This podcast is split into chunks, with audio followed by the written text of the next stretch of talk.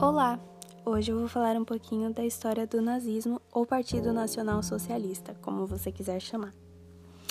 O nazismo, ou Partido Nacional Socialista dos Trabalhadores Alemães, foi um partido da extrema-direita que surgiu na Alemanha em 1920. Surgiu escorado em ideais nacionalistas e extremistas que eram bastante difundidos na Alemanha desde o século XIX, entre os quais estavam o antissemitismo. O surgimento do nazismo aconteceu logo após a Primeira Guerra Mundial, em um momento em que a Alemanha estava arrasada e humilhada após esse conflito. A crise econômica e as duras imposições do Tratado de Versalhes fortaleceram o discurso nacionalista e extremista difundido por certas parcelas da sociedade alemã. O nazismo possuía princípios como o antibolchevismo, antiliberalismo, antissemitismo, militarismo, exaltação da guerra, entre outras. Os nazistas assumiram o poder em 1933, quando Hitler foi nomeado primeiro-ministro da Alemanha. A partir deste momento, Hitler impôs uma série de mudanças no país, recuperando a economia e implantando uma ditadura totalitária que perseguia seus opositores. A Alemanha caminhou para o seu fortalecimento militar e para o expansionismo territorial e o resultado direto disso foi a guerra iniciada em 1 de setembro de 1939, quando os alemães invadiram a Polônia. Ao final da Segunda Guerra Mundial, a Alemanha estava destruída e com o mundo chocado com o horror do Holocausto, genocídio responsável pela morte de 6 milhões de judeus. Você sabe quais são as origens do nazismo? Pois vamos falar um pouquinho. As origens do nazismo estão primeiramente relacionadas com ideais extremistas que eram difundidos na sociedade alemã na virada do século XIX para o século XX, como nacionalismo extremado, exaltação da guerra como forma legítima de promover o desenvolvimento da nação, antissemitismo, aversão aos judeus, preconceito racial contra outras minorias como os eslavos, etc. A difusão desses ideais estava ligada ao darwinismo social, uma leitura incorreta da teoria da evolução das espécies de Charles Darwin, que defendia a ideia de que existiam povos biologicamente superiores. Dessa ideia nasceu o arianismo, que via o germânico, quem nasceu na, na Alemanha ou etnicamente descendente de alemães, cunhado como nórdico ou ariano, como naturalmente superior aos outros povos. O antissemitismo também foi uma característica forte na Alemanha nesse período, mas não somente na Alemanha, como em diferentes partes da Europa também. Vale dizer que o nazismo também foi um fenômeno político que surgiu na Alemanha por causa das grandes mudanças que aconteceram após a derrota germânica na Primeira Guerra Mundial. Nas questões econômicas, a Alemanha sofreu duramente com o impacto da guerra, sobretudo por causa da pesada indenização que foi cobrada por britânicos, franceses e belgas. Essa indenização foi uma parte do Tratado de Versalhes, que impôs outras sanções duríssimas à Alemanha, como a proibição de ter uma força militar superior a 100 mil homens e a perda de uma série de territórios, dentro do próprio território alemão e até colônias na África.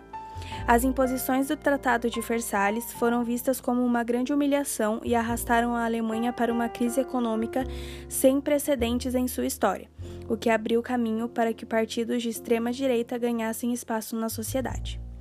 A sociedade alemã, após a Primeira Guerra Mundial, organizou-se em um sistema político liberal que ressaltava os valores de um sistema democrático representativo e que foi dominado pelo Partido Social Democrata, o maior partido da Alemanha na década de 1920.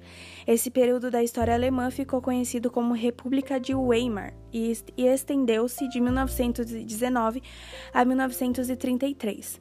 Esse período, no entanto, foi extremamente conturbado por causa das consequências da Primeira Guerra Mundial. A economia alemã entrou em colapso, a moeda do país sofreu desvalorização fortíssima. Hobbes Bain, Bain fala que a moeda alemã em 1923 havia sido reduzida ao valor de um milionésimo de milhão de que valia em 1913. Além disso, parte da sociedade sentiu-se traída com uma derrota que era considerada impossível por grande parte da população. Isso gerou um grande ressentimento na sociedade alemã, o qual se aliou a uma forte nostalgia militarista pela Alemanha e propagou violência no país.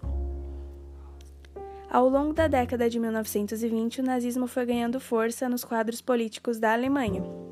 Os membros do Partido Nazista organizavam, organizavam-se como tropas militares extremamente disciplinadas e devidamente uniformizadas. Essas tropas tinham como ideia central a obediência cega e absoluta ao chefe do partido. Ao longo da década de 1920, realizaram passeatas como demonstração de força e atacavam adversários políticos. Em 1923, os nazistas organizaram uma tentativa de golpe na Baviera, estado do sul da Alemanha. Essa tentativa de golpe, no entanto, foi fracassada e muitos dos agitadores foram presos, inclusive Hitler.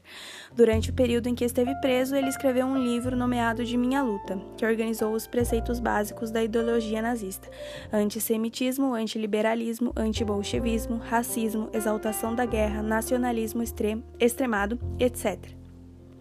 Uma das maiores consequências, e que em geral é atribuída aos nazistas, foi o início da Segunda Guerra Mundial. Esse conflito que se estendeu durante seis anos, de 1939 a 1945, iniciou-se por causa da política expansionista alemã sobre nações vizinhas. O estopim para o início do conflito foi a invasão da Polônia, realizada pelos alemães a partir de 1 de setembro de 1939. A Segunda Guerra foi responsável por aproximadamente 70 milhões de mortos. Outra consequência foi a grande perseguição sobre os judeus nas décadas de 1930 e 1940, após Hitler ocupar o espaço da o poder da Alemanha em 1933, os nazistas iniciaram um processo de perseguição aos judeus, sobretudo a partir de 1935, quando foram aprovadas as leis de Nuremberg, leis que amparavam juridicamente essa perseguição, e uma das consequências foi a construção de campos de concentração, ou seja, na minha concepção, o nazismo foi extremamente cruel. Espero que tenha tido. É, espero que tenha dado para entender, na verdade. E até a próxima.